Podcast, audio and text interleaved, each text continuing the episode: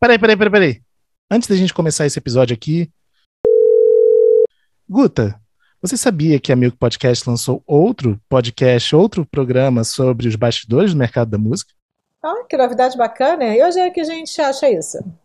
Pois é, é só você procurar por Fofocoff e em qualquer plataforma de streaming ou de podcast e apertar o play. Já amei o título, Fofocoff é tudo. então vamos lá, te dou notícias. Não só dará notícias, como eu espero você como convidada também, hein? Convite aceito.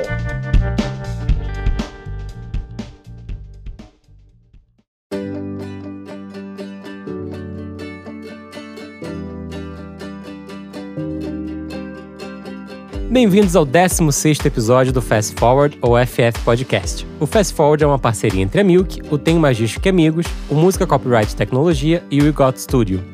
Eu sou o Fábio Silveira e no time titular de hoje temos também You Got. Fala, rapaziada! E Bruno Costa. Fala, Fábio. Bem, 2019, né, gente? Finalmente chegou o ano do podcast. Depois de muitos e muitos anos de agora vai, chegou o ano do podcast. Não, mas a gente tem que falar dessa indicação da Sim, hein? Vamos falar já já. E as previsões para o futuro próximo são tão otimistas que gera até uma certa desconfiança de tanto otimismo, né? Por isso mesmo, no exercício quase metalinguístico, para debater o tema de hoje, temos convidados super especiais. Começando por Maria Clara Guimarães, gerente de Digital Sales da Sony Music. Olá, obrigada pelo convite. Obrigada, gente, Maria. E também, gente, enfim, esse feat que demorou quase tanto tempo para chegar quanto o, o ano do podcast temos aqui conosco um dos nossos parceiros, Tony Aiex, criador do super querido parceiro Tem Magística Amigos. Tudo bem, Tony? Fala, galera, tudo bem? Muito obrigado pelo convite para participar desse projeto do qual eu já faço parte de certa forma. E vamos falar bastante sobre podcast, vai ser massa. É isso. Gente, nós todos tivemos, literalmente nós todos, talvez com exceção do You Got, estivemos semana passada no primeiro evento mundial do Spotify para podcast, que aconteceu em São Paulo. E lá a gente pôde entender e aprender um pouco melhor a força desse formato para diferenciar é, estratégias diferentes para a música, né? Colocando de uma forma muito simples, o podcast para serviços como Spotify é a série ou filme original para serviços como Netflix ou Amazon Prime. No evento, o Spotify, que de fato é hoje na América Latina a maior plataforma de podcast, ou como eles mesmos disseram, a casa dos podcasts, reportou que já são mais de 500 mil podcasts brasileiros na plataforma, com um crescimento de 39% de consumo no terceiro trimestre de 2019 em relação ao segundo trimestre. 500 quantos? 500 mil. 500 mil. É. E a gente viu podcast de tudo quanto é tipo, inclusive passou uma sensação de que o podcast é o novo youtuber, ainda que não seja bem assim, né? Começando com o Tony, para a gente entrar no nosso tema aqui. Tony, há quanto tempo você começou o podcast Tem Magística Amigos, que aliás é um dos mais ouvidos do segmento de música hoje no Spotify? Cara, então, a gente começou é, tem um tempinho já. A gente começou tem pelo menos uns três anos. A gente já está chegando a 60 e poucos episódios. E eu não digo esse número exato porque a gente tem vários programas dentro do podcast, né? Então, só o de debate já passou de 50, mas a gente tem alguns outros especiais e tal. E na real, na real, o Tenho Mais Disque Amigos tem 10 anos e eu já fazia podcast, sei lá, em 2011, 2012, mas de forma muito tosca, muito artesanal, assim, sabe? Tipo, Quantas horas durava cada episódio nessa época? Cara, eram episódios enormes onde eu botava músicas inteiras para tocar, sem mínimo de apreço. sem o mínimo de apreço por direitos autorais. e, e aí a gente. E eu, eu gosto muito da plataforma há muito tempo. E a gente teve algumas encarnações do podcast, não tenho mais disso. É, começando por essa bem fora da lei, quando o site estava começando. É, e agora a gente está tá nessa fase de dois anos e meio, três anos para cá, de fazer um programa que tenha uma. que faça, faça sentido ao longo dos episódios, que tenha uma linha, que tenha uma bancada fixa, além dos programas novos que imagino que a gente vai conversar sobre isso ao longo do tempo. Ô, Tony, com, com a entrada do Spotify né, né, no mercado de podcasts com bastante força, você sentiu um impacto é, significativo assim na na audiência do Tem Magísticos? Cara, completamente. É, acho que antes a grande dominadora dos podcasts no mundo era a Apple. É, porque, porque o iOS era um grande nome, porque o iPhone era um grande nome, porque tinha um aplicativo super fácil ali chamado Podcast, que você clicava e ouvia esse troço estranho chamado podcast que ninguém entendia direito. É, hoje em dia, se eu pegar as estatísticas do podcast do Tem Mais Discos, a gente vai ver que as duas principais fontes de plays são o Spotify e o site, porque eu incorporo, faço matérias a respeito e tal. E, e, e, foi bom você falar no começo, na apresentação, de que, poxa, finalmente o ano chegou e a gente vê com certa desconfiança e tal, porque eu acho que, enfim, eu já falei aqui, já dei o meu testemunho de que eu acho a plataforma do caralho, eu acho que é um negócio incrível, é, mas também a gente tem que pensar do ponto de vista comercial também da coisa e de mercado, porque é, tanto o Spotify quanto outras plataformas de streaming viram no podcast é, um caminho sustentável para expandir, para continuar existindo, para, enfim, é, embarcar em outros ramos da música, como o próprio Spotify fala, né? Que agora ele quer ser uma plataforma de áudio. É, então eu acho que assim, sim, o, o, Spotify, a entrada do Spotify foi muito benéfica e aumentou a nossa audiência aqui, como imagino que é de vocês também. A nossa, né? Estamos todo mundo junto nesse barco. É, e aí acho que são várias questões sobre as quais a gente pode falar. Mas, enfim, acho incrível porque é um formato que abrange vários formatos. Né? É isso. E a, a, gente nem tem muito o muito que dizer porque a gente é praticamente um bebê nesse, nessa história. Já nascemos no Spotify. Já nascemos né? na era Spotify. Maria, é, a Sony é, é uma das principais gravadoras, é, na verdade é a principal gravadora média no formato de podcast, né? Eu acho que das três médias no Brasil, vocês foram os únicos que fizeram até agora. De onde veio essa ideia ou essa necessidade de investir nesse formato? É assim, como eu falei até no Summit lá, eu acho que a gente já está super atrasado, né? O próprio Tem Mais discos, discos, aí, já, já faz podcasts há muito tempo. A gente começou agora, a gente lançou o nosso primeiro podcast faz uns dois, três meses. É, inclusive, então, super recomendamos. Que é um podcast é super interessante sobre a, a mulher na indústria da música, né? E, e é exatamente falando sobre é, a diferença que existe, né? Da, da, da, da, das oportunidades que a mulher tem na indústria da música é, e, e, realmente a, a diferença entre a quantidade de mulheres em cargos de poder e tudo. E a gente tem vários segmentos da música ali dentro desse podcast abordado. E é desde a da visão do artista, do autor, do empresário, do, é, da, de pessoas da indústria. Então é, é, bem interessante o podcast. Foi, esse foi o primeiro que a gente lançou. É, depois a gente lançou um que era dos bastidores da gravação do, do DVD do Fernando Sorocaba, que é um, um tipo de podcast que a gente pretende levar para outras gravações também, mais para contar a parte por trás mesmo do, do que acontece nas gravações. E agora a gente deve lançar agora em novembro um outro podcast que é de astrologia e música. A gente chegou até a mostrar um teaserzinho já na, no summit do Spotify. Super bacana, o episódio é com a Pablo legal. Vittar, é, né? O primeiro episódio é com a Pablo Vittar, porque faz aniversário agora em novembro, fez, né, no dia 1 de novembro. E, e, é basicamente linkando astrologia com música. A gente lê o mapa astral dos artistas, é, faz a leitura dos signos baseado na, nas músicas dos artistas. É bem interessante. Acho que a gente vai, vai realmente atingir um público bem grande com esse podcast. Mas respondendo a sua pergunta, que eu acabei dispersando um pouco, a Sony acabou entrando nessa, nessa, nessa no negócio de podcast atrasado, mas ainda assim, como a primeira gravadora no Brasil mesmo a investir nessa, nesse segmento, exatamente porque é, começou a entrar muito nos, nos plays que são geradores de receita da Sony, como pode, o, o Spotify está comprando um, várias empresas, desde distribuição a produção de podcast, a Deezer é a mesma coisa, a própria Apple já tem isso há muito tempo e agora está todo mundo investindo muito nesse segmento. E é, a gente está entrando mais como uma estratégia defensiva mesmo, porque é, a, a, por enquanto ainda não é monetizado, mas vai, acreditamos que vai chegar em algum momento que vai ser monetizado dentro da plataforma. E aí, o, o bem ou mal, isso está comendo um pouco o bolo do, do, da, do dinheiro da música. Pois é, né? esse, esse, ponto é importante, porque no evento lá que a gente estava, é, o Spotify uhum. defendeu bastante a ideia de que é. escutar podcast gera mais gente escutando música, que é uma defesa que eu entendo que eles têm que fazer até globalmente para. Sim, até para convencer isso. as gravadoras, né? Isso. É institucional, né? É uma defesa institucional. Mas assim, por mais que eu acho que tem, talvez tenha um fundo de verdade nisso e deve ter dados para provar isso que a gente não viu, mas acredito que deve ter dados realmente para provar isso.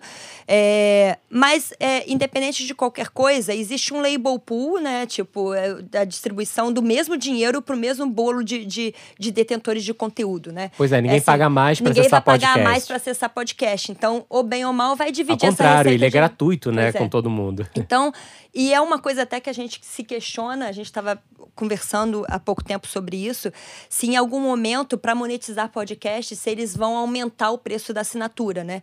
Que é, que é o que eu acho que seria mais é, fair com todo mundo, né? Aumentar o preço da assinatura que fosse um real, dois reais, mas realmente para justificar o pagamento do podcast ali no bolo total, que eu acho que é super. São, são produtores de conteúdo, assim como de música, e acho que merecem uma monetização. Né? É, a gente está aqui no final de 2019, na verdade, é, DSPs, né, plataformas de streaming de uhum. música, se tornaram quase um commodity, né? É, uhum. é muito claro que existem vários que conseguem entregar a mesma tecnologia e experiências parecidas com algumas diferenciações. Uhum. Uma aposta clara é na diferenciação por conteúdo e podcast é claramente uma, uma tentativa disso, já que não adianta você, pegando o exemplo da Sony, ter o disco da Pablo Vittar no Spotify, mas não ter na Apple, não ter na Deezer. Sim, sim. O, uhum. o, o, backlash, né, o, o tiro pela culatra é muito maior do que, uhum. do que oferecer uma coisa diferente, né? É, acaba sentido. que as plataformas ficam todas muito parecidas, né? E aí realmente a diferenciação é no conteúdo, por isso que eles estão produzindo cada vez mais conteúdo original mesmo para se diferenciar. E, e aí é isso, eles acabam, eles estão usando essa estratégia do podcast para se diferenciar sem pagar os direitos dos criadores dos podcasts, né? Assim, sem, uhum. sem um modelo de, de monetização definido. Sim. E para todos nós isso é muito ruim, né? Assim, Até para quem não sabe, existem basicamente dois modelos hoje em dia, né? Sim. A gente tem um modelo em que você é contratado, é, seu, seu programa é contratado com uma produção original. E é, é bom porque essa pergunta me fazem direto Sim. atualmente, né? É, ou você tem o seu programa comprado com uma produção original, né? E aí eles pagam para você que nem o Netflix pagaria por um filme, uma série original.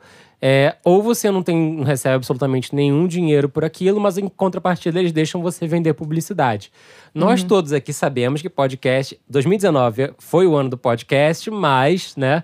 É, despertar interesse por ser uma mídia tão é, segmentada, né? Uma linguagem também tão segmentada torna isso bastante difícil de ter publicidade vendida, a não ser podcasts muito grandes, tipo Mamilos, que tem publicidade sim, fixa sim. do Bradesco, uhum. outros assim. É muito difícil a gente conseguir enxergar esse modelo em que o próprio podcaster vende publicidade como algo sustentável. Uhum. Tirando o fato de que, assim, é, você acaba tendo que criar uma empresa para poder produzir podcast, né? Porque você tem que ter a, os apresentadores, você tem que ter a, a pessoa que vai vender a mídia para patrocinadores, você tem que ter a pessoa que vai distribuir, e assim, é, começa a. É uma nova a, frente de negócios, é, né? É uma assim, operação muito grande. É, né? Acaba sendo uma operação muito grande se você for fazer isso tudo sozinho, sendo que eles. O próprio Spotify tem uma força de venda de mídia muito grande lá dentro deles. Só que como eles não definiram ainda um modelo de negócio de como distribuir essa grana para os detentores, para os produtores, né? Eles acabam é, deixando isso na mão do, do, dos produtores porque é mais confortável também, né? E até de se definir um modelo de negócio, né? Pois é, eu tava até brincando aqui com a, com a Maria fora do ar, que é, é, é a nossa terceira mesa redonda para discutir isso em três semanas, gente. Não é mentira, é 100% verdade isso. E na primeira, nossa, né? Quando a gente começou essa trilogia, que está sendo o terceiro capítulo hoje, a gente estava lá no Music Trends aqui no Rio, no evento, e aí a gente estava participando de uma mesa e em determinado momento eu perguntei para uma plateia, devia ter mais de 200 pessoas lá, todos no mercado da música, né? Quantas pessoas até 2019 escutavam podcast? E foi assustador ver que menos de 20% da plateia levantou uhum. o braço, que era um formato completamente ET para muita gente que estava uhum. ali. Então, de fato, existe um, um, um processo aí que eu até entendo por outro lado, que é tornar o podcast um produto atrativo, uma mídia uhum. interessante. E isso acabou de começar a acontecer, né? E yeah, é, daí até ter a adesão das pessoas tem um tempo mesmo, né? É, uhum. é, é, é, uma coisa que não tem como ser rápido. É, é igual a curva do streaming. É, levou Sim. um tempo, né? É, até ser uma realidade como consumo, porque as pessoas estavam entendendo como é que funcionava e se era legal de verdade, né? Sim, e, é e assim, tô, acho que todos nós podemos dizer que quando a gente começa a escutar podcast é um caminho sem volta, né? A gente não consegue é. não, não é, escutar os que a gente gosta. Mas, mas, eu vou te falar, eu vou falar a mesma coisa que eu te falei nesse evento do Spotify.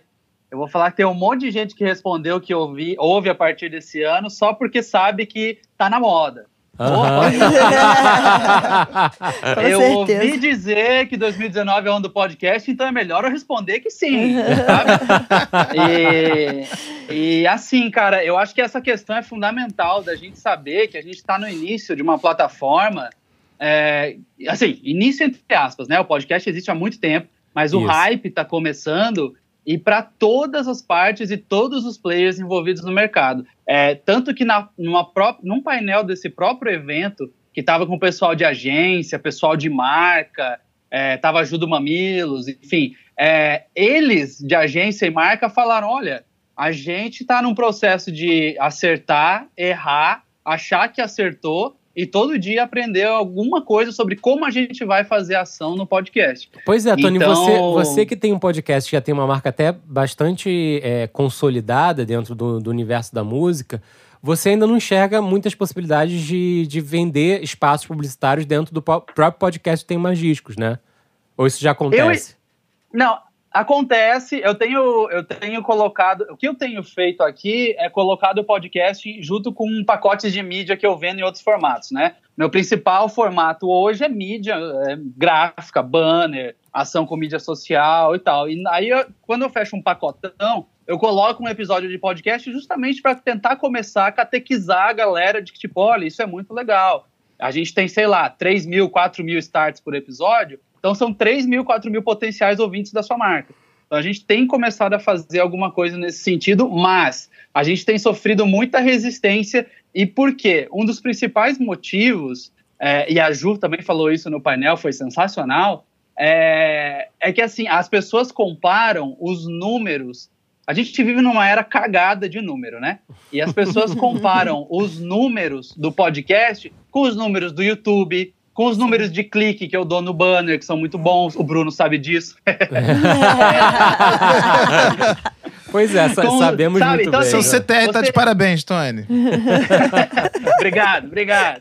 É, então, assim, a gente. Ah, eu, eu vou tentar vender e falar: não, porra, meu podcast tem lá duas mil, três mil pessoas que ouvem cada episódio. Ah, mas o vídeo no YouTube lá dá 100 mil views. Cara, não é a mesma coisa, tá longe de ser a mesma Não coisa. é, e é view- E é interessante E porque é- o view é muito mais. É muito, o view do podcast, ele é, ele é muito mais de qualidade, né? Você- A gente sabe exatamente quantas pessoas apertaram para começar um episódio, quantas pessoas de fato assistiram e quantas pessoas estavam é, ali durante cada minuto do episódio, né? A, as pla- a- o retenção, Spotify, a retenção, o É, Spotify eu dá acho- isso pra gente. E eu acho que é o que torna brilhante esse número de audiência do podcast, porque o, o que é considerado uma visualização no YouTube, né, a gente já falou disso, são 30 segundos.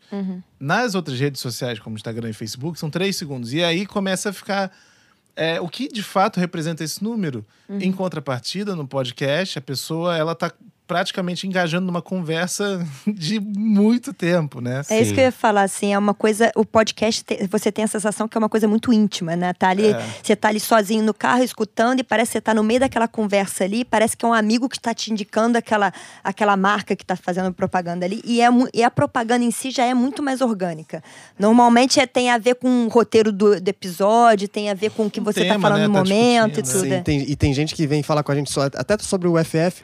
Cara, peguei uma viagem, botei no carro, escutei cinco de uma vez só, assim, tipo, peguei direto. É, então, e- é, é um tempo de retenção muito grande, Teve assim. um relato também é, de uma pessoa que falou que ficava respondendo é, enquanto a gente discutia, querendo dar a opinião dela, sabe? Isso rola, isso rola pra caralho. E é o melhor tipo de retorno, sinceramente. Assim, é tipo a pessoa querendo entrar na conversa, né? Que é uma Sim. coisa que, sei lá, no YouTube não acontece muito, assim.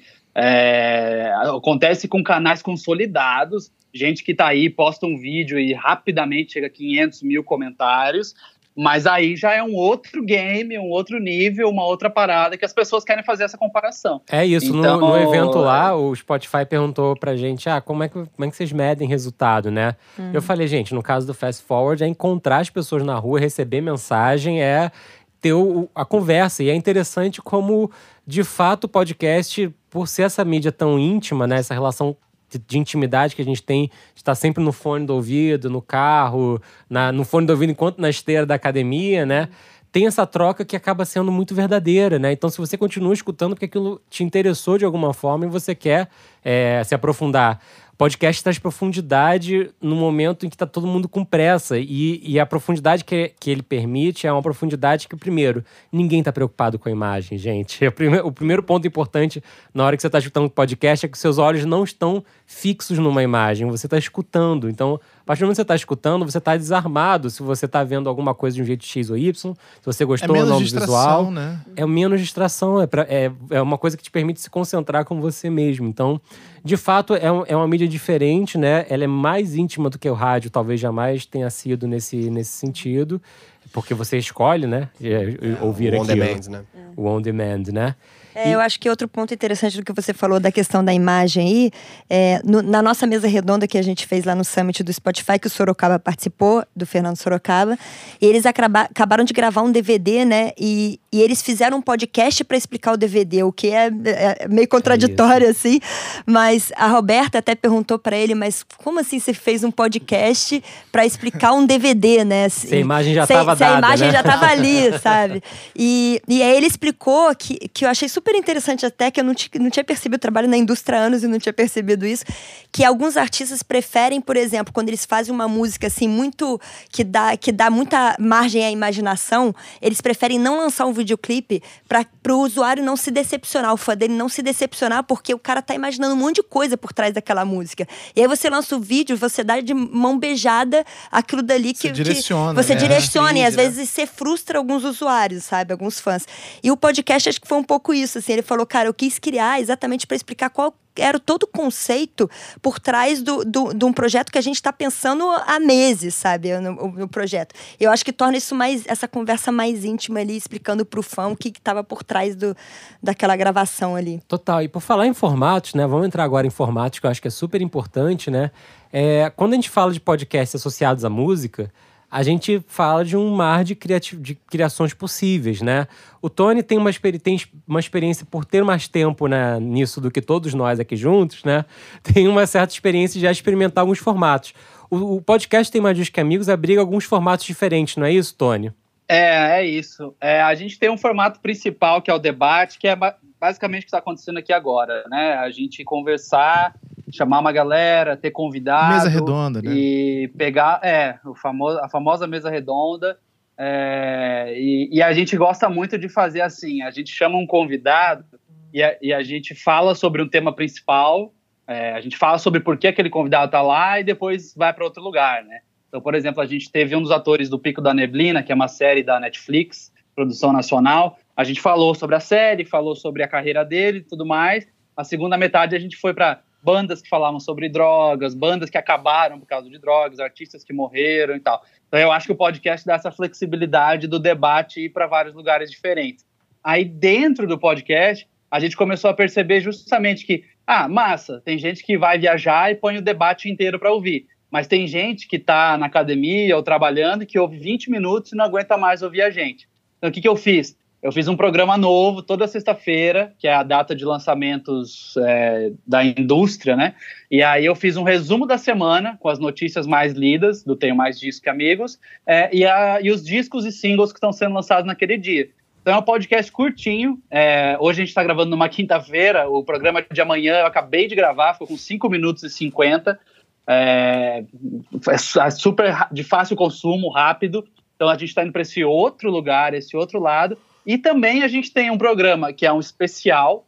Então a gente pega uma banda específica e chama pessoas que amam aquela banda, pessoas que odeiam aquela banda, e a gente discute a respeito disso. O programa se chama Pô. A Melhor Banda de Todos os Tempos, segundo eu mesmo.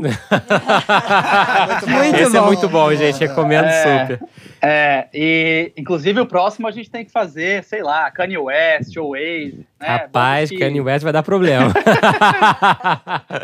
E, e por fim, a gente agora tem um programa de um convidado, que é um cara que fazia rádio, um cara que é DJ, que tá, tipo, muito ligado à cultura hip hop, e que tá fazendo um programa chamado Sampleado, que é um programa mensal sobre origens de samples e músicas, né? Então, tipo assim, porra, aquela batida que você conhece numa música do Racionais, do Criolo, do Emicida, veio de um outro lugar que talvez você nem imagine. Então, assim, é, eu acho que vocês sabem muito bem, dá muito trabalho fazer um podcast só. É, acho que é uma coisa que. Não, você, você é nosso herói por fazer vários numa mesma semana. então, pois é, mas a liberdade do podcast, da frequência, por exemplo, esse é a melhor banda, a gente faz uma vez por mês. O sampleado é uma vez por mês. O meu é uma vez por semana na sexta. O outro é quinzenal. Você, a partir do momento que você começa a montar uma agenda, você começa a explorar as várias possibilidades e entender o que, que o público está pedindo.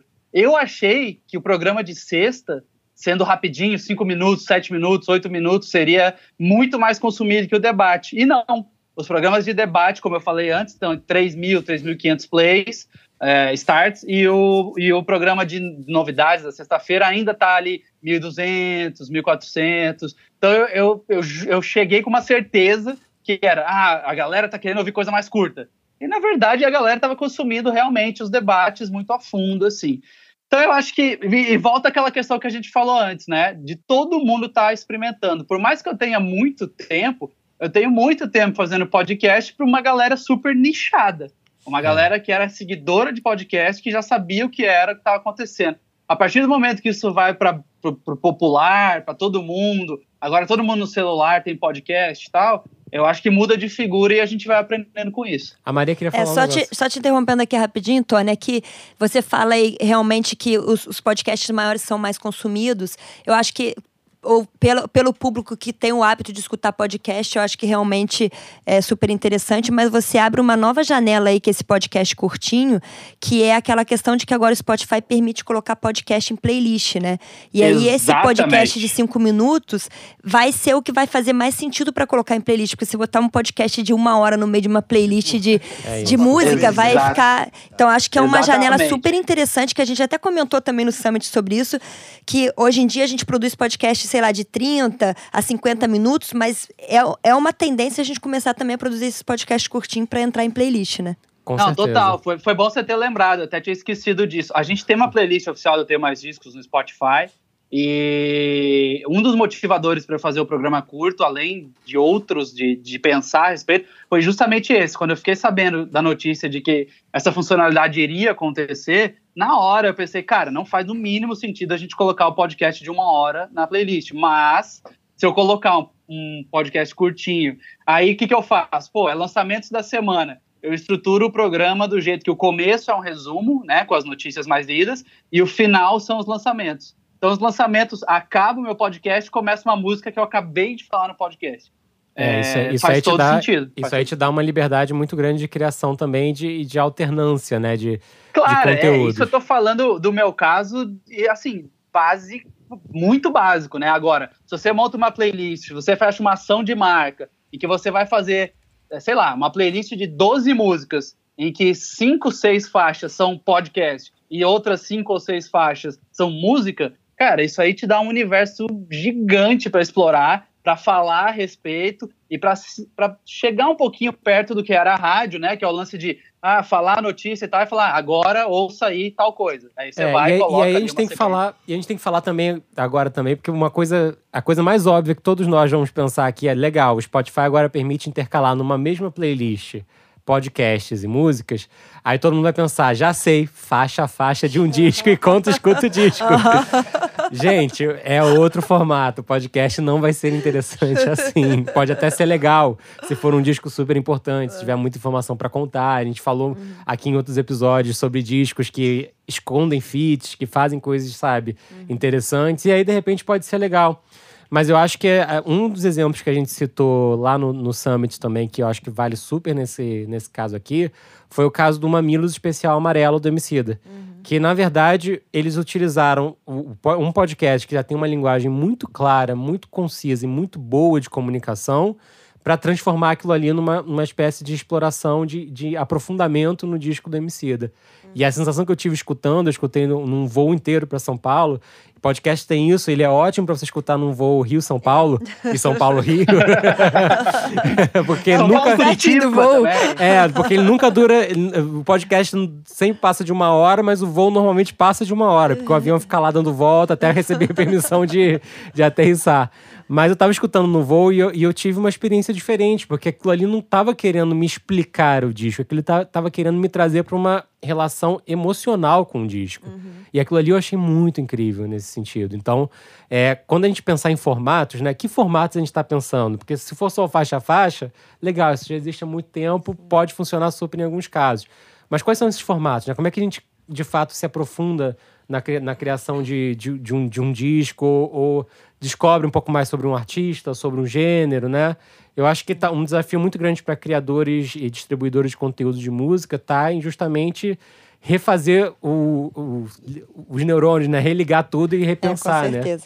É, e assim, é, voltando lá à primeira pergunta que você me fez da questão da estratégia da Sony, é óbvio que a gente não está pensando só numa estratégia defensiva, mas também numa estratégia de tipo, num futuro próximo acreditamos que os, que os, os, os podcasters vão ser monetizados, mas também tem toda uma estratégia de marketing por trás. E essa, por exemplo, esse, esse próprio episódio do Mamilos estava dentro do plano de marketing do artista, que a gente falou com o Mamilos, eles curtiram super a ideia e foram e fizeram, mas é isso, assim, é, é realmente como usar é, o, o formato de podcast é como uma forma de, de gerar marketing para o artista, entendeu? Divulgar o, o, o, projeto do artista de uma maneira muito mais criativa e muito mais interessante e mais orgânica também, que é o que você falou. Você cria um vínculo emocional com o álbum a partir desse, desse podcast. Então, assim, é super interessante a gente estar tá fazendo cada vez mais collabs com podcasters também, não só produzindo os nossos mesmos, mas levando os nossos artistas para participarem de outros podcasts e tudo. A gente está alinhando já várias, várias oportunidades aí. Então, acho que é uma oportunidade bem legal também para fazer marketing de, de produto. Só uma coisa, é, a Clara tava falando aqui e eu tô pensando assim, tipo, a quantidade de pessoas que têm vindo falar comigo assim, tipo, cara, como é que se grava um podcast? E, pô, como é que a qualidade de som é tão boa, mas e como é que vocês fazem e tal? E assim, já tô me ligando que o boom do podcast muda a indústria de consumo, inclusive, dos produtos de podcast. Porque, por Sim. exemplo, tem marcas, por exemplo, da Behringer, que é uma marca de sintetizador e microfone. Já tem combos que você vai na Amazon e assim, por 100 dólares você compra uma mesa de som, um, um, um headphone, um microfone e já a mesa de som preparada para o formato de podcast. Não é só essa empresa que faz. Então, assim, é um negócio que mexe com tudo e mexe com os produtos ainda de, é, voltados para a criação daquilo. Então, isso é super interessante porque o Sorocaba tem um estúdio gigante em São Paulo, né? E ele entrou no Summit lá do Spotify e tinha vários standzinhos de produtos, assim, de equipamentos. Ele foi parando em um por um para ver o que, que tinha de novo para ele levar pro estúdio dele. Não, porque é isso, criou uma nova indústria de equipamentos. É. É, nós mesmos, como podcasters, ficamos lá. Ó, oh, e esse microfone aqui? Uau, faz isso! a gente ficou um tempinho ali é. gastando um tempo, porque de fato move, né? É uma, é uma outra. É uma outra lógica por completo. Você ia acrescentar uma coisa, Tony? Não, eu ia falar que eu acho que, assim, é, só voltando no assunto anterior, que você falou sobre como é orgânico, como conecta e tudo mais, o que eu tenho sentido aqui é que o lance de não ter o vídeo, como você tinha falado antes, é, não ter o vídeo é bom para o consumidor e é bom para o produtor de conteúdo também. E o artista acaba se soltando mais, sabe? Eu acho que assim, puta, não ter as reações gravadas em vídeo e ter uma conversa, esse lance de ser uma mesa redonda. É, os nossos podcasts a gente grava aqui em casa, onde é meu home office, então é uma coisa tipo assim, Pode puta, editar, super. Né? É. pode editar. pode, pode editar, pode cortar Tony, parte. Você não tá entendendo o nível, o nível aqui é, de persuasão é que a gente tem que ficar até descalço, cara, no estúdio. é exatamente para ficar muito confortável e sair falando tudo que não falaria normalmente. gente, eu tava tomando uma cerveja antes de começar aqui, sabe? Ah, então é isso. Talvez, talvez ó, já poderia estar fazendo um publi aqui. Alô, Mar.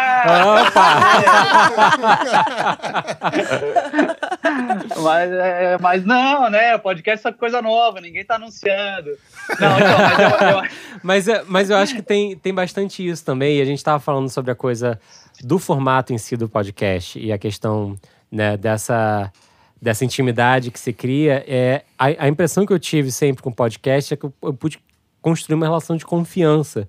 Então, assim, eu abro o meu feed do Twitter, eu abro o meu Instagram, eu me sinto bombardeado de informação.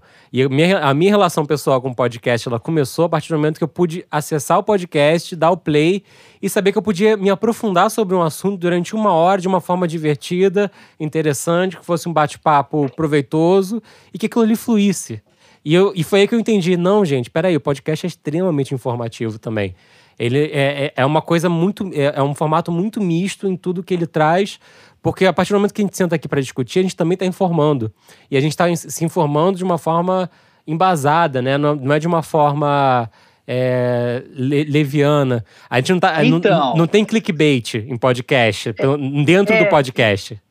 Ainda não, né? É, eu, acho que, eu acho que uma outra questão que a gente precisa se lembrar também, e volta a bater na tecla de que é uma coisa nova para o mainstream e tal, mas que até pouco tempo atrás o YouTube também era uma plataforma incrível, onde a gente via vídeos incríveis de gente falando sobre assuntos incríveis, e hoje em dia virou uma plataforma que, puta, os meus recomendados são uns vídeos, uns títulos em caps lock com umas, uns puta clickbait que você não entende por que, que tá aparecendo ali, sabe?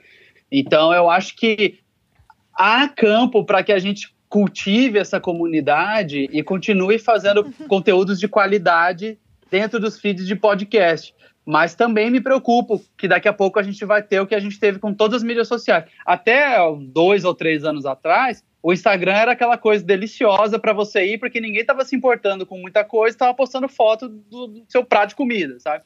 Hoje em dia o Instagram é uma puta competição, fazendo um monte de gente ter uma série de problemas mentais é, graves e, enfim, virou um ne- universo, um negócio muito doido.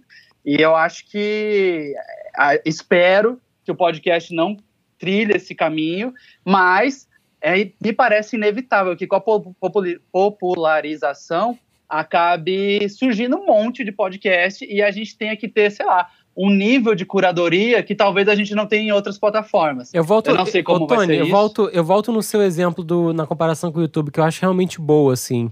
Quando o YouTube surgiu, ele a gente entendeu que no YouTube era um espaço para se ter conteúdos mais longos, né? A gente estava falando também sobre isso lá no Summit. A diferença entre duração de conteúdos, né? o Uhum, podcast, uhum. o podcast assim, quando a gente fala, a gente faz às vezes um episódio que chega a quase uma hora e meia, a gente fala, caraca, que longo. E aí eu me lembro que, tem- que eu escutava podcast que os episódios chegavam a quase três horas. Eu falava, gente, três horas já é demais. Uma hora e meia já acho muito, três horas é too much. Mas assim, tem essa, existe essa, essa relação de você poder gastar o tempo que for para se aprofundar num tema e para discutir aquele tema. O YouTube já foi isso. Com a popularização dos youtubers, influencers e tudo mais, é, se criou, criou-se formatos e editorias de conteúdo que, por seus motivos, também funcionam dentro daquela mídia, né? Eu acho que a, a grande graça do podcast hoje é também o fato de que tá todo mundo entendendo qual é o melhor formato, qual é a melhor duração, qual é o melhor tudo, né? E a gente, a gente não falou aqui ainda do- dos podcasts de música totalmente deslegalizados, pirataria, que, sei lá, eu, eu, eu consumo muita música latina. Eu coloco lá, reggaeton 2019. Aí entra um cara, ele fala dois segundos e taca ali música, e taca ali música. Aí depois ele. e, e vai. Eu Ele- introduzi, gente, eu, eu introduzi Conhe- esse tema conheço falando que bem, brasileiro é Conheço criativo, bem né? esse formato aí. Mas aí o, o, o- o- já vem. Com esse formato, toca uma música da Pablo aí pra eu ver como é que. Entra lá no chart de podcasts de música que tem uma música da Pablo lá pirata. Não, não, dá play aí só pra gente ver como Então, é que é. gente, latino, é isso que eu ia falar. É impressionante. Nós, nós, latinos, nós latino-americanos somos disruptores de mídias, né?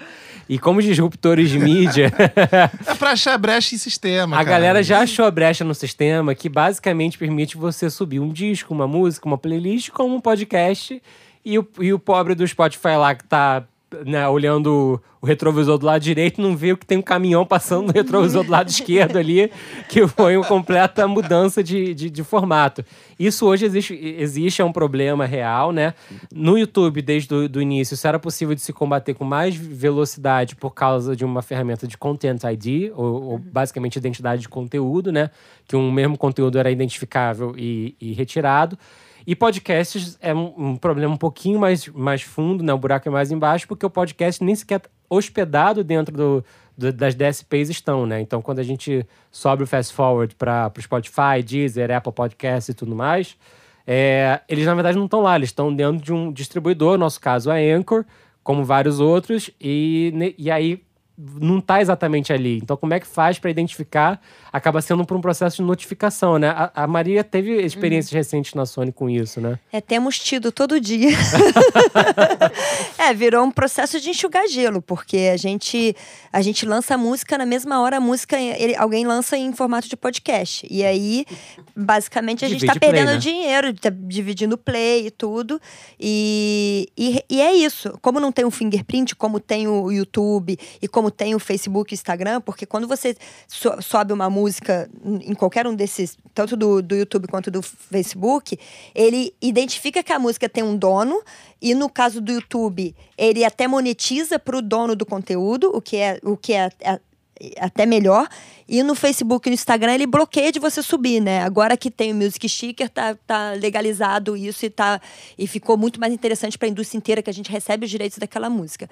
Mas nos outros players todos, o, for, o formato de podcast não tem fingerprint nenhum. Então, assim, qualquer um pode subir o conteúdo, o que é péssimo pra gente, e a gente fica nesse processo de a gente entra todo dia na plataforma para ver se tem conteúdo nosso e pede para as plataformas todas derrubarem. E aí não é só o Spotify, são todas. Coitado desse é, estagiário, né? E, e assim, não tem, não tem jeito. É tipo controlar CD pirata na rua na época do CD. É impossível. É o novo assim, Napster. Entendeu? É.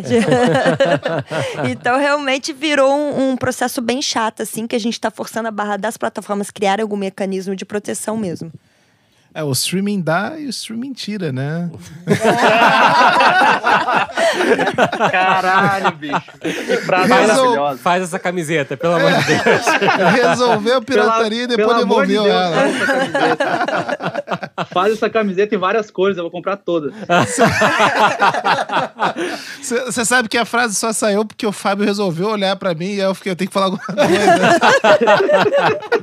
a, a galera não faz ideia das trocas de olhares que rola aqui nessa sala. Mas esse, te, esse tema da música em podcast é muito importante também pra gente levantar uma outra questão. Gente, quem escuta o Fast Forward até hoje sabe que a gente não toca música, né? E a gente não uhum. toca música porque o podcast, para a indústria da música, está hoje nessa zona cinzenta de autorizações. Afinal uhum. de contas, o que, que é tocar uma música num podcast? É jornalístico, não é jornalístico? É um formato em que tem sincronização, não tem? E o podcast é um formato tão completo e tão complexo ao mesmo tempo que é tudo isso. Uhum. Então a gente tem esbarrado com muita frequência é, em questões do tipo como fazer para tocar música em podcast e como fazer isso de fato ser algo viável, né? A médio e longo prazo, na verdade, a gente queria que fosse a curtíssimo prazo, né? No caso da Sony, como é que vocês têm feito com, com os podcasts de vocês? Então, até pra gente é complicado, porque a gente não é detentor de todos os direitos da música, né? A gente é detentor só do fonograma, então a gente tem que pedir autorização pra editora para botar uma música no podcast. E é isso, a gente faz, segue esse processo. O, o lado fonográfico já é nosso, então a gente mesmo libera, falando com o artista, e o lado autoral a gente pede autorização pra editora.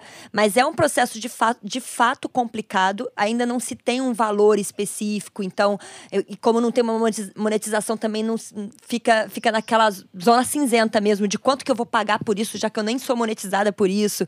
Então é, é, um, é bem complexo. a gente que já não ganha dinheiro tem que pagar para recomendar, às vezes, a música de um outro. É uhum. estranho, né, a gente parar pra pensar. Não, e é. fora a entropia de trabalho de ter que liberar, né? Sim. É, gente, quem, quem libera sabe que não, que não é fácil esse, esse trabalho Mas, gente especializada. Se você não pede liberação, você dá margem pra pirataria, que nem a gente é acabou isso, de falar, é. né? Então é, é, isso, bem então... é, é paradoxal o negócio, complexo. É. então, assim, a gente sabe que a gente é escutado por editoras, por gravadoras. Gente, é fundamental e é urgente começar a discutir um formato de liberação, monetizando, é, preferencialmente sabemos que é importante, somos da indústria, uhum. mas é fundamental a gente começar a discutir um formato para isso que não penalize o produtor de conteúdo, que nesse momento não está recebendo receitas de, de outras frentes, e que da mesma forma consiga viabilizar, né? É claro que quando o Spotify permite que a gente crie playlists alternando música e podcast, a gente está pelo menos podendo monetizar. Eles, na verdade, estão podendo monetizar a música para os distribuidores e geradores de conteúdo.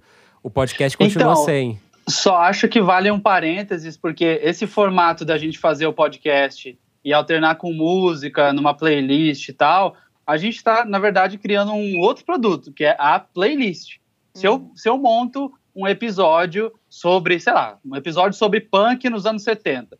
E aí eu falo sobre, faço uma introdução, ponho duas músicas, faço uma parte do meio, ponho mais duas, vou me encaminhando para o final, ponho mais três. A hora que eu for divulgar esse produto, eu vou divulgar uma playlist. E aí, por acaso, vai ter três podcasts ali no meio. Então não vai ser um programa, né? Serão três programas que, eu, que a pessoa que ouvir fora da playlist vai ouvir completamente sem contexto ela vai me ouvir falando, ah, ouve aí, e vai falar, ué, mas ouve aonde?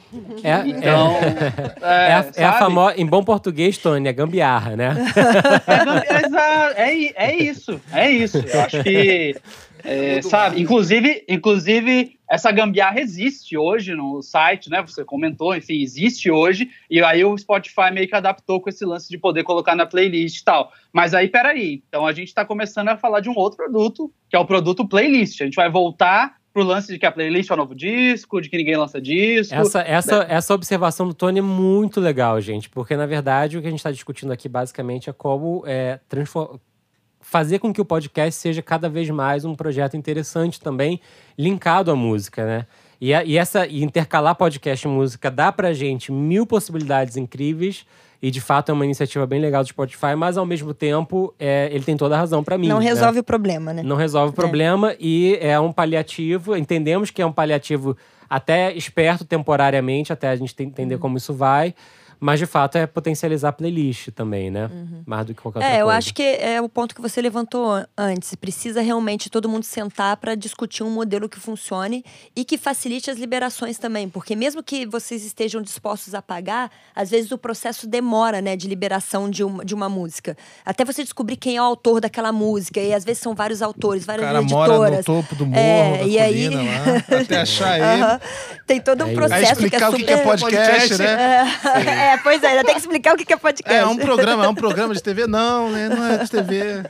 É complicado Então, o processo. eu- e é esse eu ponto que entendo- você falou, né? Que, por exemplo, vocês às, vezes gravam na segunda pra lançar na quarta. Vocês nunca conseguiriam liberar uma música nessa velocidade pra, Jamais. pra, Jamais. pra lançar na quarta. Se a gente então, conseguisse assim, a resposta do primeiro e-mail até quarta, eu já me consideraria Pois é. sortudo. Pois é. Eu entendo tudo isso, mas me incomoda um pouco a forma como a indústria da música não acompanha a tecnologia, sabe? É, hoje, cara, se, se você tá ouvindo uma música tocando no Uber, você não sabe qual é, você liga o Shazam, ele identifica a música em dois segundos. Por que, que não pode ter um processo um pouquinho mais ágil, de 24 horas, para identificar quem é o autor e fazer a divisão correta? A gente está falando tanto sobre blockchain, tecnologias que estão vindo aí para né, é, guardar todas as informações corretamente, de forma segura, inquebrável. E por que, que a indústria da música demora tanto? Tem tanta latência para entender as tecnologias que estão vindo aí. O Instagram é uma plataforma que está tá aí há quanto tempo? E se eu subo um vídeo com música de alguém, ele corta. Ele derruba e ele não me deixa publicar. Ao invés de monetizar para o artista, fala, não, peraí, ó, foi publicado aqui, a gente vai pagar, vamos botar um anúnciozinho. Eu não sei, sabe? Me parece que a indústria da música está sempre um passo, ou dois, ou três, ou quatro, atrás do que a tecnologia proporciona pra gente. Faz É, total é, sentido faz- mesmo. Faz muito sentido. Porque que- foi o que realmente o YouTube criou, né? Hoje, por exemplo, é, pega lá o Fit Dance, por exemplo, que é uma- um, um canal gigante no YouTube que produz é, coreografia para as músicas. A gente tem um acordo com eles que a gente monetiza o áudio e eles monetizam o vídeo. É isso, entendeu? Então, Maravilhoso, deveria ser assim todos os, no podcast. Se você pôr uma música, já monetiza direto para mim e pronto, entendeu? Acho que É. realmente Seria, é, seria o mais fácil. Não É. penalizar quem Claro. tá fazendo um programa para divulgar a própria música, inclusive, muitas vezes, né? Exato, exato, exato. Não faz o mínimo sentido. Eu concordo bastante, mas eu acho que, enfim, é, o problema é dado, ele existe e é é parte de todos nós também conseguir é, levar essa questão adiante e, de fato, expor para editoras, para gravadoras, enfim, e, e tentar explicar a necessidade disso dar, disso dar uma corrida. Eu estava no Music Trends da- no Rio há duas semanas atrás. Em todas as rodas que eu ia, que tinha gente de editora, eu reclamava disso também, Tony. Então, tô su- super solidário. E o que foi super legal é que todo mundo parava para escutar e discutir e falava, ah, mas como funciona? Né? Porque existe muito desconhecimento também do formato.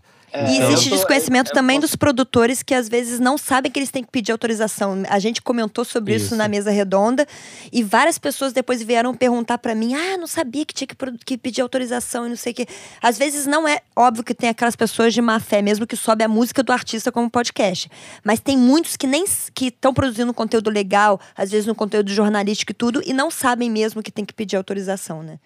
É um Falando tema... em conferência, só rapidinho, só para terminar, terminar a parte, falando em conferências, tem pelo menos dois anos que eu vou a painéis, palestras, conferências, eventos de música que se fala sobre o blockchain, né? Porque, ah, não, aí o cara vai vender o disco, já vai ter lá um contrato virtual, digital, e que ele vai dividir exatamente cada parte corretamente entre o autor, o produtor, todo mundo tem direito na cadeia de direitos autorais, que é complexa pra caramba, é, vai passar instantaneamente. Há dois anos eu tô ouvindo, ah, porque vai, porque vai, porque vai. Gente, dois anos hoje em dia, é assim, já a galera já veio, já atropelou, já passou o podcast, já passou um monte de gente.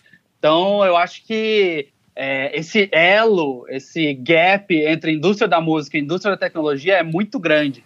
E eu acho que, enfim, geraria outro podcast, outro episódio. Geraria. O, o, o Igor estava falando exatamente a mesma coisa aqui pra gente quando você estava falando. Pra quem não sabe, Tony tá entrando remoto aqui. É, eu adoro esse assunto. Mas de, de, fato é, e eu acho, quando a gente fala que é urgente, gente, é urgente, muito urgente, não é um pouquinho urgente. A gente tá falando de um tema que precisa ser discutido para já começar a ser implementado ano que vem. Você imagina, cara, você imagina quantos potenciais produtores de podcast não estão fazendo podcast porque eles têm medo de botar 10 segundos, 15, 20, um minuto de música para tocar, porque eles acham que vai bater alguém na porta falando: Ó, oh, você está devendo direito autoral. Eu é recebo isso. diariamente dúvidas da galera falando: tá, e aí, como é que é a questão autoral tal? E eu não sei. E, e essa, essas pessoas estão sendo reprimidas, as pessoas não estão produzindo conteúdo. Se elas produzissem conteúdo, a gente podia estar achando o próximo Mamilos, um puta podcast foda de música, e além disso, o cast inteiro da Sony, das outras gravadoras, podia estar sendo divulgado, sacou? Uhum. Então, é, me incomoda muito esse fato de que a gente está reprimindo a produção de conteúdo por ninguém saber direito como é que é. Então, Sim. eu acho que é, quando você fala que é urgente, é muito urgente. Com certeza. E antes da gente passar para a nossa pedaço final aqui, eu queria pedir para Maria, para o Tony também, dizer que podcasts de música vocês é, conhecem, escutam e acham é, legais. Um aperte, o play antes? É, é um antes do aperto play, é um pré-aperto play. Aperta o long play, né? É, aperta o long play. Vocês não podem ficar fazendo propaganda do próprio podcast, mas eu escuto muito podcast de vocês. Eu acho muito legal. Como forma de agradecimento a Maria pela propaganda, eu recomendo muito Mulheres e Música da, da Sony também. É um podcast super bacana apresentado pela Tulipa Ruiz. É, e não só esse, assim, acho, tô muito curioso para ouvir o de astrologia e música, tá? Como alguém interessado literalmente nos dois. É, para quem tem o inglês em dia, eu recomendo muito o Popcast do New York Times. Eu acho um programa. É, é para mim hoje talvez o melhor podcast em termos de, de se aprofundar em assuntos, né? É, o último episódio, enquanto a gente está gravando esse aqui, por exemplo, é eles descobrirem do ponto de vista da música gospel o que, que eles acham do disco novo do Kanye West. Caramba. Que eu falei, uou, que ideia boa, eu queria ter tido essa ideia de, de episódio. Então, recomendo bastante esse também. Tony, você tem alguma recomendação? Eu, eu gosto, eu, eu não sou muito de ouvir podcasts assim, tipo, assinar e, porra, toda, todo dia, toda semana eu vou ouvir. Eu gosto de ouvir os podcasts especiais, assim, então eu fico sempre ligado em coisas que, que, que façam que façam barulho e depois fiquem ali como um arquivo. Por exemplo, falando de nacional, eu achei incrível a ação que a Fresno fez para lançar o disco novo, que foi lançar um podcast você falou do Emicida, eles fizeram um podcast onde eles não foram falando faixa a faixa, eles foram falando tema a tema, chamando de gente que chamando gente que gravou clipe da banda para acabar o assunto em desobediência civil. É, eles viajaram, chamaram hacker em um dos episódios. Então eu acho incrível Teve podcast, o Robert Plant fez um podcast falando sobre o passado dele no Led Zeppelin e coisas da carreira solo, falando sobre bastidores. Ah, aquela série incrível da HBO, a Chernobyl, também fez um podcast especial para falar. E então, agora o Watchmen eu, eu também, né? Eu gosto muito né? de projetos especiais de podcast. Eu acho que é, não, agora, me empolgam muito. E agora a HBO se profissionalizou ainda mais nisso. Está lançando, depois de cada episódio de Watchmen, sai o podcast oficial é, de cada episódio. Exatamente. Então eu, acho que de fato é um mal. Você citou a Fresno aí no caso, eu achei também bem legal, assim, e acho que foi uma. É interessante porque parece que é uma coisa só para quem quer se aprofundar, mas não, muda a experiência, gente, do, do, do consumo de música, né? Então, podcast Total. falando de música é também mudar a experiência é, da, do próprio consumo de música. É, e eu entrevistei, eu entrevistei o Lucas, vocalista da Fresno, essa semana, quarta-feira, e ele falou que foi impressionante como teve um monte de gente que nunca tinha ouvido Fresno na vida e falou: Nossa, eu ouvi o disco novo de vocês por causa do podcast e adorei. Olha então é uma, ponte, é uma ponte que a gente não tinha até outro dia, né? Também quero recomendar um que é o Silêncio no Estúdio, é, feito pelo Bruno Ribeiro. Bruno Ribeiro é um produtor musical e ele é baseado em. Ele fica, based, né? Ele fica em, em Londres. E ele já tá fazendo o podcast dele há uns dois ou três anos. Eu tive uma, eu fiz uma participação há um tempo atrás, já tá lá no 60 ou 70. Mas mostra exatamente essa é, é, capilaridade que o podcast pode ter, porque ele faz um podcast na Inglaterra sobre música brasileira entrevistando pessoas aqui. Então é tudo por Skype, tudo por. Liga três pessoas. O Tony tá aqui pro WhatsApp. É, o WhatsApp, exatamente. E, e, e, a, e a roda anda, é a facilidade do, do podcast de, de conectar. É, eu, tenho, eu tenho mais uma indicação também que me escapuliu, mas que eu queria indicar muito. Eu já queria indicar vários episódios e, e, e vou, e vou é, me reparar nisso, que é o Perhaps, Perhaps, ou Perhaps, P de pato, E-R, R-A-P-S.com. Nossa, ficou complexo isso. Perhaps, de rap, né? Ah, tá. é, do meu parceiro Edu Ribas. É, é- gente, é muito bacana. É, entrem em perhaps.com, que vocês vão ter tudo lá. P de pato é rraps.com. É, vocês têm ideia dos temas. Trocando ideias sobre negritude e racismo com a Miri. Celebrando 10 anos de Non do Cor Duco com Kamal. É, de volta a, a Wakanda, os contrastes do filme Pantera Negra. Cara, é muito, muito, muito legal, falado com muita propriedade. Recomendo muitíssimo, né? E vocês, quem vem acompanhando, escutando a gente, vocês têm escutado a gente falar bastante da Sim São Paulo, né? Para quem não sabe, a Sim São Paulo é um evento que acontece todo ano em São Paulo, é a maior feira encontros de, de encontros e painéis de música da América Latina, né? Ela acontece esse ano entre 4 e 8 de dezembro em São Paulo, no Centro Cultural São Paulo. É, badges, que basicamente são o ingresso para todas as atrações, sejam painéis, shows diurnos ou shows noturnos, já estão disponíveis lá na simsaopaulo.com.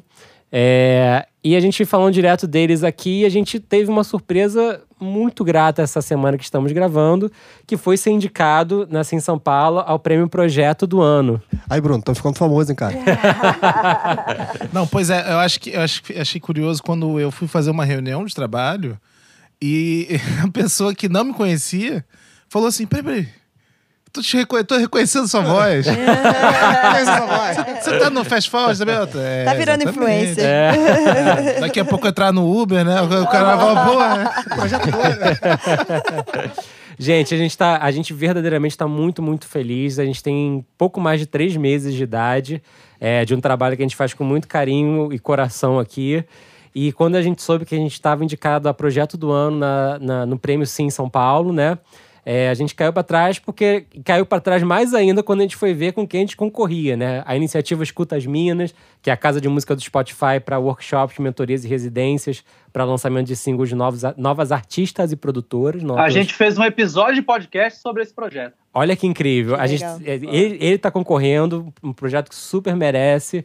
É, a gente tá correndo com a Baticu, que é a festa que começou em Salvador, né? Se espalhou pelo Brasil, virou selo, plataforma e deu muita voz a, a uma juventude urbana negra e LGBTQIA+.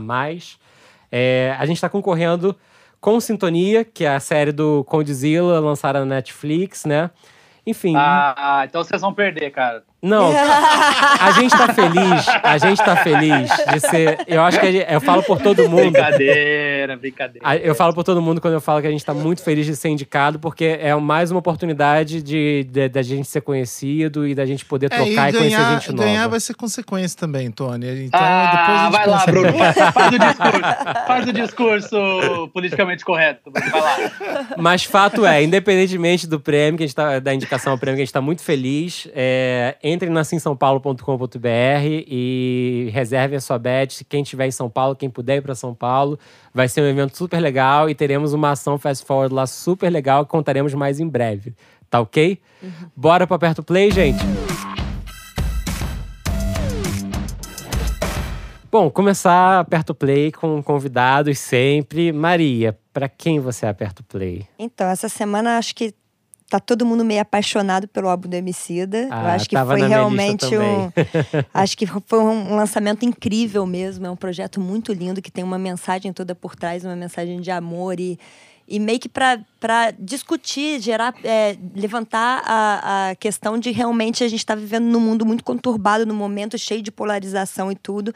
E é um álbum que é quase um alívio, assim, de escutar, né? Muito legal. E o single em si, que é o Pequenas Alegrias da Vida Adulta, que é super lindo. Vai sair um videoclipe lindão também. Ah, é, Bem olha, legal. É. Inside aqui. É, é uma das minhas é favoritas muito, do disco. E olha que o é disco tem legal. várias favoritas, né, Sim. nesse momento. E Bem, eu sou também super fã da Pablo, né? E, e acho que a gente, não sei se todos tiveram oportunidade de ver aí o MTV EMA, que foi foda pra caramba a participação dela. E, e ela lançou um EP junto, né, do, com o aniversário dela, que tem a música Amor de Quê, que eu adorei também, uma música é. bem... Por que, que ela não chama Amor de Kenga? Amor de Kenga é maravilhoso. A gente achou que da busca pudesse dar algum problema. tem uma música dela cantando espanhol, né? Tem, tem uma música dela cantando espanhol, que a gente tá meio que num processo de internacionalização da carreira e tudo. E de vídeo, cara, eu recomendo do Travis Scott, eu não sei se vocês viram também, cara, que produção animal, assim. Já faz um, um tempinho que a gente lançou mais no início do mês, mas recomendo todo mundo ver. É o Highest in the Room, que é, que é bem legal. Legal. Tony, o que, que você recomenda pra gente? Eu só tenho ouvido My Chemical Romance, né? Desde, Desde o anúncio Day da reunião, eu, eu, ajeitei minha franjinha emo aqui e eu só tenho ouvido My Chemical Romance. Tá prontinho. Porém, Não, então, é, eu. Sobre os lançamentos mais recentes, eu vou fazer uma propaganda aqui. Ouçam o podcast de lançamentos, que eu gravo toda quinta-feira com os lançamentos da sexta. Lá no Tenho Mais Discos que Amigos. É, mas alguns títulos recentes e outros não tantos, que eu acho importante falar de 2019, fora é, o que a Maria Clara já falou. É, recentemente saiu um EP do Young Blood, que é um moleque britânico que tá misturando um monte de coisa, tá misturando rap, é, emo. Você continua no registro e... emo, hein? é, é. Mas ele é um moleque. A gente fez uma entrevista com ele, ele lançou um EP com o vocalista do Imagine Dragons e ele vem pro Lollapalooza Brasil ano que vem. É, e a gente fez uma entrevista com ele. Ele é um moleque, acho que ele tem 22 anos, se eu não me engano, e ele tá, tipo, muito sangue nos olhos, assim, sabe?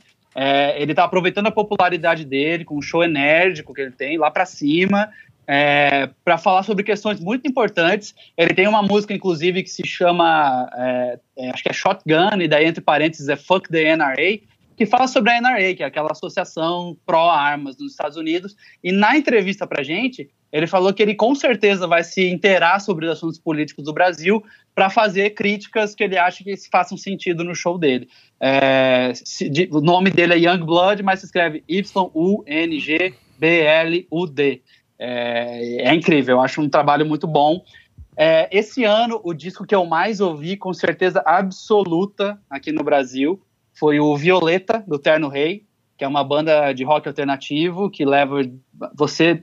Assim que você coloca o disco para tocar, você volta direto para os anos 80 uma sonoridade muito legal, um disco muito competente, num formato que, para mim, é o futuro da indústria, que é o disco de 30 minutos. Não passa de 30 minutos. Acho que já é o presente, que... Tony, na real. pode ser, é, pode ser, pode ser. Eu acho que é o melhor formato, é incrível para prender sua atenção e você querer ouvir muitas vezes. E eles gravaram uma session que tá no YouTube sensacional. Eles fizeram toda a vibe retrô, é, VHS, anos 80 e 90, tá lá, Terno Rei e Violeta. É, eu acho que, assim, para mim é o melhor disco do ano e é o que eu mais ouvi. E acho que uma, um disco que passou batido por muita gente, mas que eu acho que vale muito ouvir, é o novo do Iggy Pop, chama Free. E é uma parada, ele, assim, se abrindo, é, falando sobre diversos assuntos pessoais e com vários arranjos bonitos, classicões, muito diferente da. Não é aquela energia dos estúdios, é uma coisa em outra vibe, outra pegada, que acabou ficando muito bom para ele também. Acho que é um, um dos discos do ano. É, aperta o play é no singular, Tony. Você fez aperta os plays e fez um, um, podcast dentro do podcast. Isso aí tá. Não, mas, mas, é que, mas, mas é que muito vocês bom. não me convidam para participar com frequência. É, aí tá vendo? Aí fica Ela querendo, é, é, fica é, querendo eu não sei se eu vou ter três oportunidades de falar de novo. Tá vendo, tá vendo? Mas, mas muito legal do Ig também. Escutei. Aliás, gente, muita gente tem falado com a gente. Está lançada a playlist do Aperto Play e ela está disponível para todo mundo. Vamos deixar o link aqui no episódio para todo mundo poder clicar e escutar todas as indicações que a gente está dando. E tem, tem podcast nessa playlist ou não? Nessa playlist está sem podcast, porque não tem como escutar um podcast de uma hora e dez e depois pular para uma música. Bruno, para quem você aperta o play? Então, meu artista oculto, é, ele é um cara polêmico. Ele É amigo do Trump? Ele é amigo do Trump. E ele. Tá sendo, não, endeu- ah, tá não, sendo, não, não, não, tá não, sendo não. endeusado pelos bolsominions? Vai. É, e ele força um pouco a necessidade Um pouco, de separar. eu já sei calma, quem é e você fala um calma. pouco. Já- Tony, eu já briguei com ele. Eu já tentei. Ah, Olha só, ele força o exercício de separar a arte do artista, mais do que nunca. Mas, cara, realmente, o, o álbum do Kanye West, ele teve assim. Meu Deus. é, obrigado, obrigado, Tony. ele tem pelo menos uma trinca de músicas que eu fiquei ouvindo em loop durante al- alguns dias seguidos. Ah, só pra eu não citar apenas o Kanye West, é, artistas... Tá, mas é só um, é no singular. Não, mas você abriu precedentes aqui, cara. Já te... Tony, eu- a gente vai te chamar mais vezes aqui pra segurar o Bruno. Pô, tô tão comportado hoje, Será um cara. prazer, será um prazer. Só entrei pra fazer piada. Bom, então, é...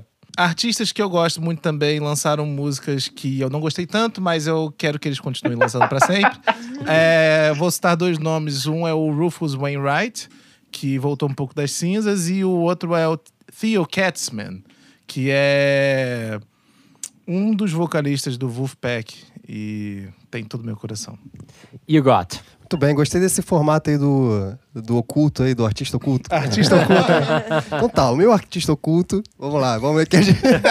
também tem um? Também tem um, tem um. fudeu, Eu sempre falo de música latina, né? Então vou continuar seguindo. É, Cara, vou falar de um, de um cara, assim, não é jabá porque a Sony tá aqui, mas é um cara que, tipo, eu acho fantástico, assim, consumo tudo dele mesmo, assim. Pra mim, ele faz parte da maior banda de rap latino da história, que é o Caie 13. Então, eu vou falar do René, que é o residente, né? Tem um irmão chamado Visitante, que é um dos maiores produtores de música latina. E lançou essa semana um single chamado Pecador. Esse cara, assim, tipo, eh, talvez seja um dos maiores letristas vivos pra mim, assim. Tudo, tudo que ele escreve, assim, é muito, é muito forte, é muito true. É, tive a oportunidade de estar com eles em, em São Juan, em Porto Rico, eles são porto-riquenhos, gravando música na mochila. Então fica aí a dica, é single Pecador, do Residente. Maravilha. Bom, eu- minha indica- minhas indicações, vou- a playlist desse episódio vai, vai praticamente dobrar a nossa playlist de todos os episódios. Mas seguindo o amarelo que a, que a Maria indicou, que realmente eu acho um descasso do Emicida, é, os feeds. Eu acho que é, é muito raro você escutar hoje em dia eh, músicas em que os feats é, parece que foram feitos para estarem naquelas músicas, né? E a sensação que eu tive do disco do Emicida era que, de fato, a gente estava escutando um, um, um disco que foi pensado para ser um disco e todo mundo que participa dali participa entrando dentro da, da- do conceito artístico, não participa acrescentando o seu conceito artístico num sentido de soma, redes sociais, que a gente tanto discute aqui dos feats, né? Então, realmente, endosso esse, o, o amarelo do Emicida, disco, não só a música, né? Acrescento com um single novo do Tame Impala, It Might Be Time, que eu já curti tanto mais que a música anterior. É Tame Impala mais clássico possível, mas acho que isso pode ser muito bom, né? É, sigo com um disco novo do Michael Kiwanuka, que chama simplesmente Kiwanuka. Michael Kiwanuka é um dos nomes mais interessantes do que a gente chamaria de um adulto contemporâneo e pop, é, hoje por aí no mercado, né? Para quem não conhece, ele é a música de abertura daquela série da HBO Big Little Lies. E fez um descasso, assim, com arranjos super interessantes, músicas muito pop, muito bonitas, e que eu tive o privilégio de escutar num dia nublado, e eu aconselho muito escutarem esse disco do Mike Wanuka num dia nublado. Termino minha lista de indicações com outro descasso, que como é bom falar de discos incríveis, esse- dessa vez o da FK Twigs, que demorou Ah, muito tá. tempo Achei que você ia lançar. falar do Kanye West, mas tudo bem, né? Não, não, do Kanye West a gente discute... Ô, Bruno, você tá aí ainda? Você tem coragem de É. tá aí ainda? Não, ele, Depois ele teve coragem de voltar ao tema. Ele teve, saca? Enfim, Che- vol- Chegou atrasado, aí falou Kanye por, West. fa- que por isso, falar, cara? por falar em Kanye West, deixa eu voltar pra FK Twigs. FK Twigs é um disco incrível Ela, chamado... eu- ela tá no meu lançamento de amanhã, inclusive. Olha aí, ó. Chamado Magdalene. E é absolutamente um descasso. É, a FK Twigs esteve no Brasil não fazendo um show aberto, num show de lançamento de algum produto do, do YouTube, do Google, que eu não lembro faz um tempo. Eu já curtia muito, me apaixonei. FK Twigs tem uma das melhores Fox Songs para mim de, dos últimos é, anos por completo, que é Two, Two Weeks. Então, acho que vale muito, muito, muito escutar esse disco na íntegra E é muito também. doido porque esse é o segundo disco dela. O primeiro é de 2014 É e isso. tá entrando em todas as listas de melhores discos da década. É isso, e é um outro descasso, e o que ela fez nesse daqui eu fiquei chocado. Eu acho que é um disco que vai dar muito o que falar nessa, nessa reta final de ano. Muito, muito bom. FK Twigs Magdalene, o nome do disco, né? E é isso, gente. Quero agradecer muito a presença da Maria e do Tony. Muito obrigado, gente. Obrigada a vocês pelo convite. Valeu, Obrigado. gente. Muito obrigado. E até semana que vem com outro episódio. O FF Podcast é produzido por Fábio Silveira, Bruno Costa, Guta Braga e YouGot. O editor-chefe é Fábio Silveira. A gravação de áudio e edição final são feitos por YouGot no YouGot Studios, no Rio de Janeiro. A trilha sonora é de YouGot e Bian. Até a próxima.